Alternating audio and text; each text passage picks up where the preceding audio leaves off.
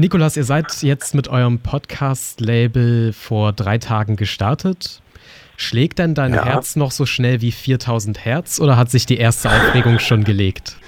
Es ist ein bisschen besser geworden mittlerweile. Also es war jetzt tatsächlich sehr stressig. Auch wir haben nicht erwartet, dass so viel Presseanfragen kommen. Es war hektisch, aber es legt sich so langsam. Ich beruhige mich langsam. Magst du noch mal ganz kurz erzählen, wie ihr auf die Idee gekommen seid zum Podcast-Label?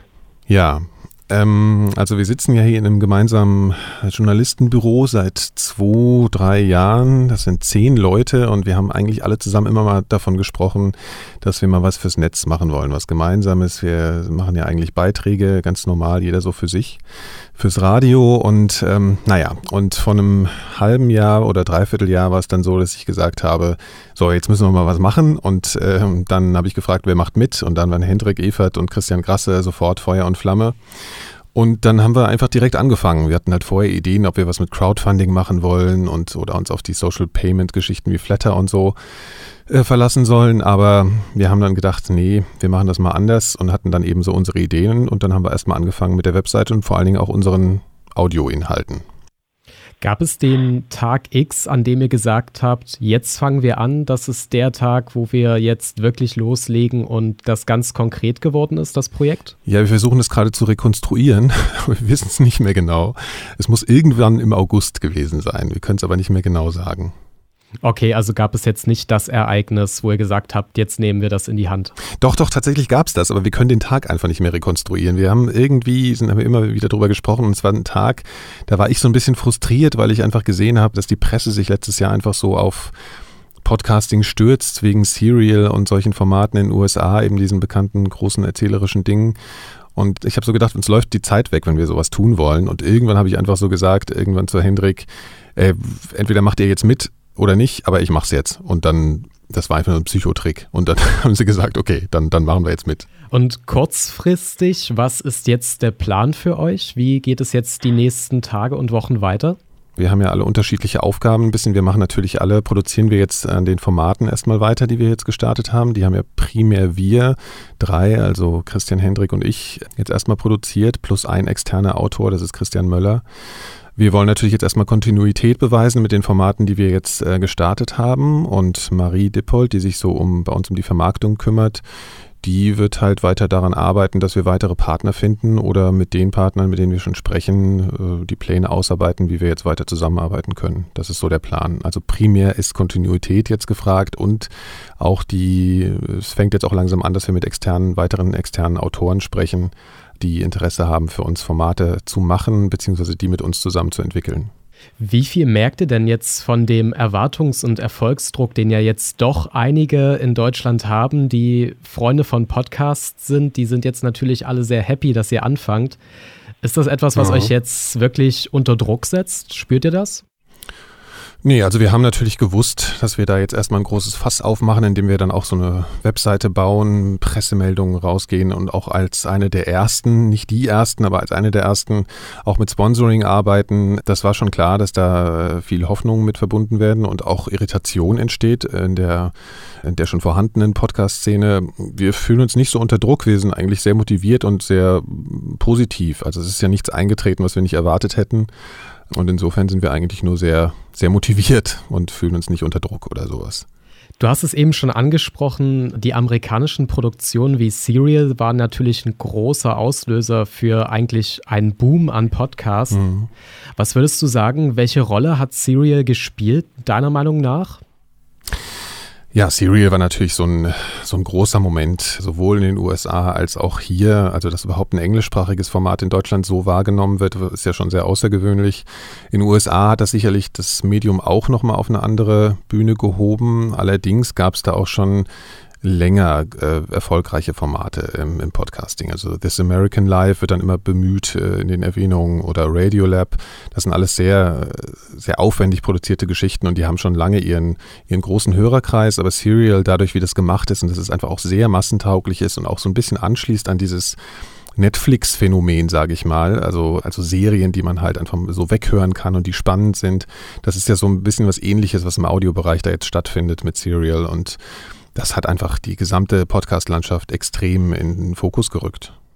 Neben Serial ist ja noch so ein anderer großer Name bei den Amerikanern Gimlet, die ja seit 2014 ja. unterwegs sind, auch mittlerweile mit Millionen Budget unterwegs sind. Und mhm. es gibt so ein paar Parallelen zwischen Gimlet Media und euch mit 4000 Hertz. Das sind einmal die ja. Journalisten, die aus dem öffentlich-rechtlichen Hintergrund kommen, der Podcast über das eigene Unternehmen und auch die Werbung von Sponsoren wie dem Hörbuchanbieter Audible, den ihr ja auch habt. Inwiefern mhm. war denn Gimlet für euch ein Vorbild, eine Inspiration? Wie habt ihr euch da ja, also orientiert? Also, also inspirierend war das absolut. Insbesondere, ich meine, das erste Format, was Gimlet rausgebracht hat, war ja äh, Startup, wo sie im Prinzip darüber sprechen, auch über diese Idee, einfach kann man das vermarkten, kann man damit Geld verdienen, ist es möglich, privatwirtschaftlich damit Erfolg zu haben mit dem Medium Podcast. Und das war natürlich total spannend zu hören, insbesondere für uns. Und das hat uns auch ein bisschen auf diese Fährte gebracht, dass wir weggehen von dem Crowdfunding oder den bisherigen Finanzierungsmodellen, die die Podcaster in Deutschland so haben, eben Flatter, also eben so spendenbasierte Einnahmequellen das hat uns da nochmal sehr motiviert und wir haben uns halt gefragt, geht das auch in Deutschland? Ähm, Audible war letztes Jahr, die ja eben unsere Startpartner sind, wie du gesagt hast, ähm, schon im letzten Jahr sehr aktiv in der Podcast-Szene und haben da ihre Neugier äh, schon äh, verlauten lassen. Ähm, und diese Kombination äh, damit äh, und diesem, diesem inspirierenden Format von Gimlet und dem Glücksfall, dass wir Marie Dippold gewinnen konnten, dass sie mit uns die Firma gründet, die vorher jahrelange Erfahrung hat im Vermarktungsbereich, Verkaufschefin bei Disney war. Das war eine Kombination, die uns einfach total motiviert hat. Und im Endeffekt, wir haben ja auch ein Format, das heißt Frequenz 4000, wo wir die, die, die Gründung und äh, unseren, naja, unseren Geschäftsverlauf so dokumentieren.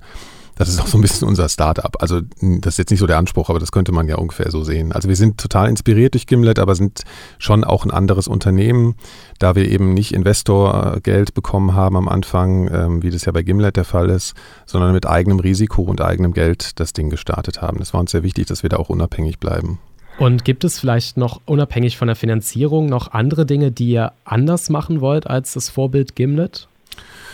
Ich glaube, dass wir inhaltlich uns ziemlich deutlich unterscheiden. Ich glaube, unsere Formate sind generell äh, nicht so gleichförmig, wie das bei Gimlet schon ein bisschen der Fall ist, finde ich. Also ich finde, das ist, man hört dem sehr schnell und sehr deutlich an, dass das von Gimlet ist. Ich denke, das ist bei uns auch der Fall, aber auf einer anderen Ebene. Also wir wollen uns stilistisch schon unterscheiden in den einzelnen Formaten, aber eine große produktionsbezogene Opulenz da einbauen. Also wir arbeiten sehr viel mit Musik, sehr viel mit, mit einem eigenen Klang, den wir uns auch so überlegt haben, ähm, ziehen vor allem Dingen aber auch externe Autoren mit ins Spiel. Also das ist uns sehr wichtig. Wir deswegen nennen wir es ja auch Podcast-Label und nicht Netzwerk, was ja oft äh, zu Gimlet und so gesagt wird, ähm, weil wir uns auch als Dach verstehen für Menschen, die mal was ausprobieren wollen, also Radioautoren beispielsweise, die in ihrem Sender nicht das machen können, äh, was, sie, was sie gerne würden. Und ähm, da werden sich, glaube ich, in Zukunft die Dinge schon sehr deutlich voneinander unterscheiden. Und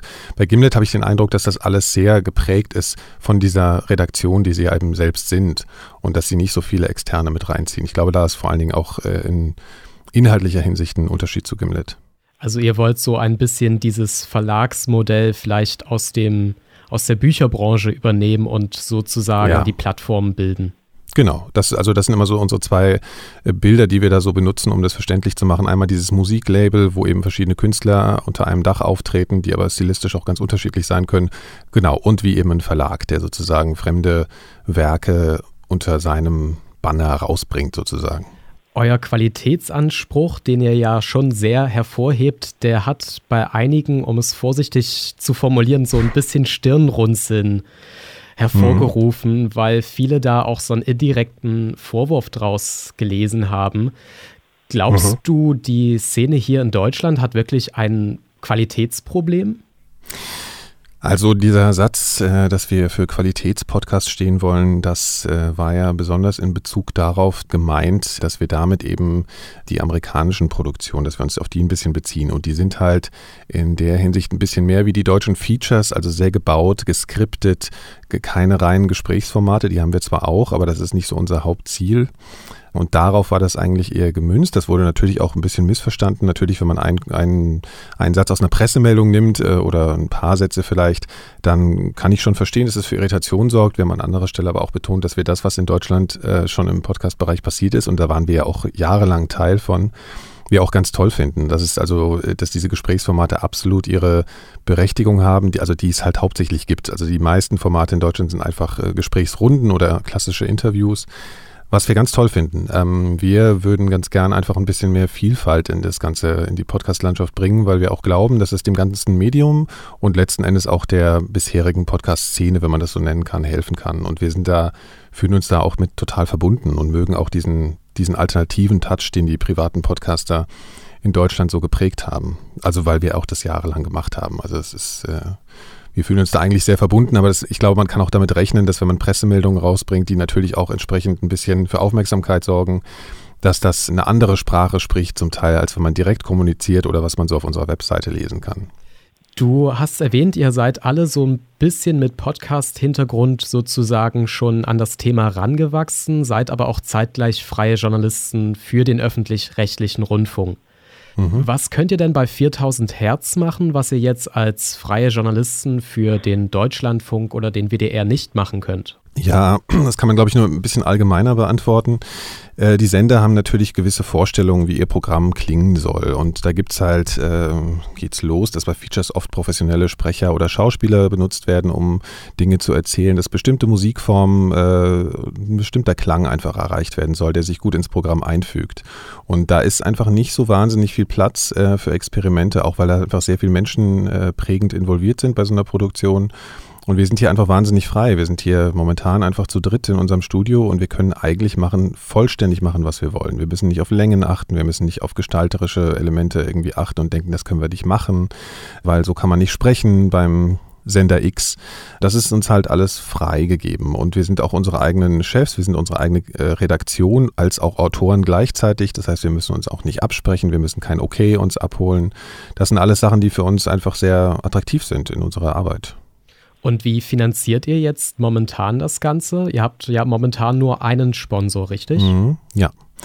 Also wir sind erstmal mit einem äh, eigenen Startkapital, was wir selbst eingebracht haben, also von privat in die Firma gestartet. Äh, aber wir sind mit dem, wie soll man sagen, mit den Zahlen, mit Audible und mit unserem Deal, den wir da sozusagen haben, sind wir eigentlich sehr zufrieden. Das hilft uns auf jeden Fall über die erste Zeit.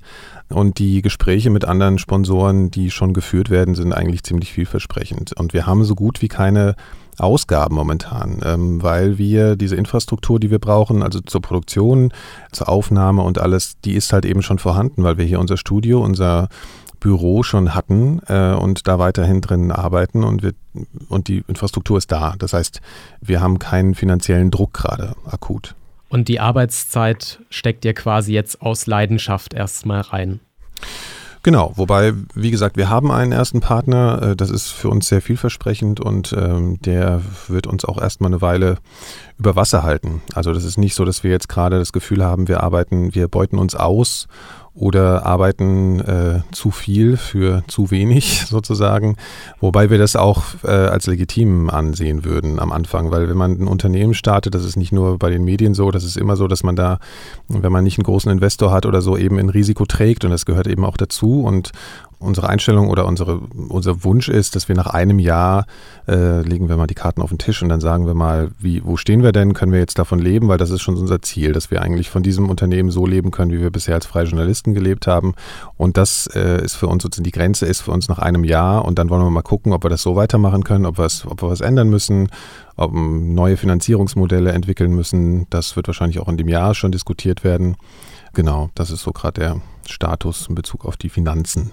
Meinst du, es gibt auch in Deutschland eine so interessierte Werbebranche wie vielleicht mit den ganzen ja. Startups in den USA, die natürlich alle ein Rieseninteresse an Werbung mit dieser Zielgruppe, ja. die sehr netzaffin ist? Ja, also natürlich gibt es da einen Unterschied. Also in den USA gibt es erstmal eben das Silicon Valley, da sind ganz viele Firmen, die natürlich Sachen anbieten. Die kann man natürlich auch aus Deutschland kontaktieren und die sind auch teilweise daran interessiert, äh, im Übrigen auch in Europa äh, Fuß zu fassen. Also die kann man durchaus auch ansprechen. Man muss sich da nicht nur auf den deutschen Markt äh, bezüglich der Partner orientieren. Äh, und dann ist es aber generell so, dass natürlich große deutsche Unternehmen äh, erstmal erklärt äh, bekommen müssen, erstens, was Podcasts sind. Das ist auch noch nicht oft bekannt, ähm, obwohl viele dann doch schon mehr davon gehört haben, als es vielleicht noch vor einem Jahr war, eben durch den Hype um Serial und so. Und dann muss man, glaube ich, auch erklären, dass äh, die Struktur, also wie wir werben und äh, in welchem Medium wir werben, auch äh, bestimmte Zielgruppen erreicht, die äh, vielleicht über andere Werbewege nicht so gut erreicht werden können. Plus, dass natürlich die Produktionskosten für die Werbung, die wir ja selbst übernehmen, ähm, also wir sprechen das ja selber ein, wir sagen, diese Sendung ist präsentiert von. Also das für die, für die Werbepartner ist auch einfach nicht viel äh, verwalterischer oder finanzieller Aufwand oder Produktionsaufwand auch äh, notwendig, um da einfach mal testweise mitzumachen. Es muss sich natürlich für die Partner auszahlen ähm, und das ist was, worauf wir jetzt wetten, aber auch eher mittelfristig bis langfristig, weil entwickeln muss ich das auf jeden Fall. Und man kann nicht davon erwarten, dass es jetzt gleich, dass wir es jetzt schaffen, sowas ähnliches in Deutschland zu starten wie Serial, das ist ähm, nicht möglich, weil wenn man weiß, wie Serial produziert wurde, da wurde jahrelang vorher recherchiert mit bereits vorhandenem Geld auf anderen Plattformen und so. Also äh, das kann man sicherlich so nicht wiederholen. Aber wir starten auf niedrigerem Niveau und wir sind aber eigentlich ganz optimistisch, sonst hätten wir das ja auch nicht gemacht. In Deutschland gibt es ja so eine Szene, die schon sehr podcast-affin ist, die sich eigentlich sehr interessieren für alles, was im Bereich Audio passiert, aber man hat immer noch so ein bisschen das Gefühl, in der Breite ist das Thema Podcast noch nicht so ganz präsent. Glaubst ja. du, dass ihr allein mit diesem Exklusivproduktion nur auf diesem Podcast-Niveau auch solche Leute erreicht, die vielleicht von Serial noch gar nichts gehört haben? Das ist jetzt, das ist ein bisschen schwierig. Das ist so ein bisschen die Glaskugel, in die ich jetzt gucken muss. Wir haben da so unsere Strategien, äh, die sind natürlich aber begrenzt. Also wir, wir sind im Internet, wir finden jetzt äh, in Medien statt, uns, über uns wird berichtet. Äh, natürlich aufgrund dieser Serial-Geschichte und ähm, wir glauben, dass wir halt dadurch, dass wir das auf eine professionelle Ebene heben und eine, eine Webseite machen, die ja auch ästhetisch ansprechend ist und eben einen gewissen Standard, also so einen Klang erzeugen, der die Leute vielleicht erstmal mehr in den Band zieht, als wenn jemand sagt, hallo, willkommen und jetzt rede ich mal mit dem. Also wir versuchen an verschiedenen Stellen ein bisschen an der Schraube zu drehen, dass das für ein breiteres Publikum attraktiv sein kann. Aber es ist auf jeden Fall ein schweres Vorhaben weil es immer noch schwer ist, die Aufmerksamkeit zu erzeugen für dieses Medium und es eben halt technisch einfach auch noch nicht immer verstanden wird. Wir glauben aber, dass die Entwicklung dahin geht, dass das immer bekannter wird. Das beobachten wir vor allen Dingen, wenn wir mit Leuten sprechen, die wir kennenlernen. Ähm, das war vor zwei Jahren noch was völlig anderes, wenn man gesagt hat, wir machen Podcasts, als, als das letztes Jahr der Fall war. Und die Entwicklung sehen wir halt schon. Also das Format ist auf dem Weg aus der Nische heraus sozusagen. Ja, also das ist so ein bisschen, äh, gerade in der deutschen Podcast-Landschaft, so ein bisschen bemühter Begriff, die Nische. Das kann immer auch schnell missverstanden werden. Die deutschen Produktionen haben ja auch verhältnismäßig viele Hörer dafür, besonders wenn man äh, überlegt, wie viel Mühe da reingesteckt wird. Also das ist äh, ein bisschen schwieriger Begriff, aber letzten Endes ist es natürlich im Vergleich zu anderen Medien, ist es eine Nische, äh, es ist kein Massenmedium.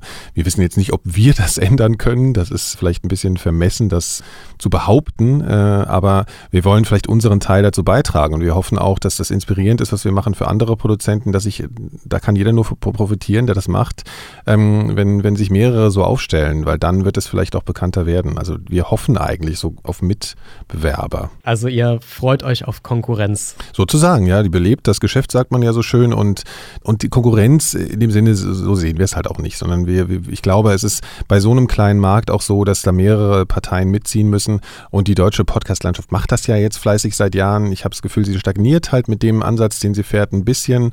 Und deswegen versuchen wir jetzt ein bisschen mehr Vielfalt reinzubringen und wir hoffen, dass da andere folgen. Ganz zum Schluss habe ich noch drei Satzanfänge, die du für mich beenden musst. Hui, ja. Der erste, Podcasten bedeutet für mich. Freiheit, Freiheit äh, in Sachen Gestaltung äh, und äh, ich liebe Podcasten seit Jahren und das ist sozusagen meine Leidenschaft. Dann der zweite, jetzt gerade arbeiten wir bei 4000 Hertz daran, dass ja, dass äh, wir erstmal wieder ein bisschen niedrigeren Puls haben, dass unsere Formate äh, weitergehen und dass, ähm, naja, dass vielleicht äh, der Markt ein bisschen weiter wächst. Und der letzte, nächstes Jahr um diese Zeit ist unser Podcast-Label. Hoffentlich noch existent. Wir sind hoffentlich noch nicht an irgendwelchen Herzinfarkten gestorben oder so und fühlen uns noch genauso wohl mit der Idee und sind noch genauso überzeugt davon wie heute.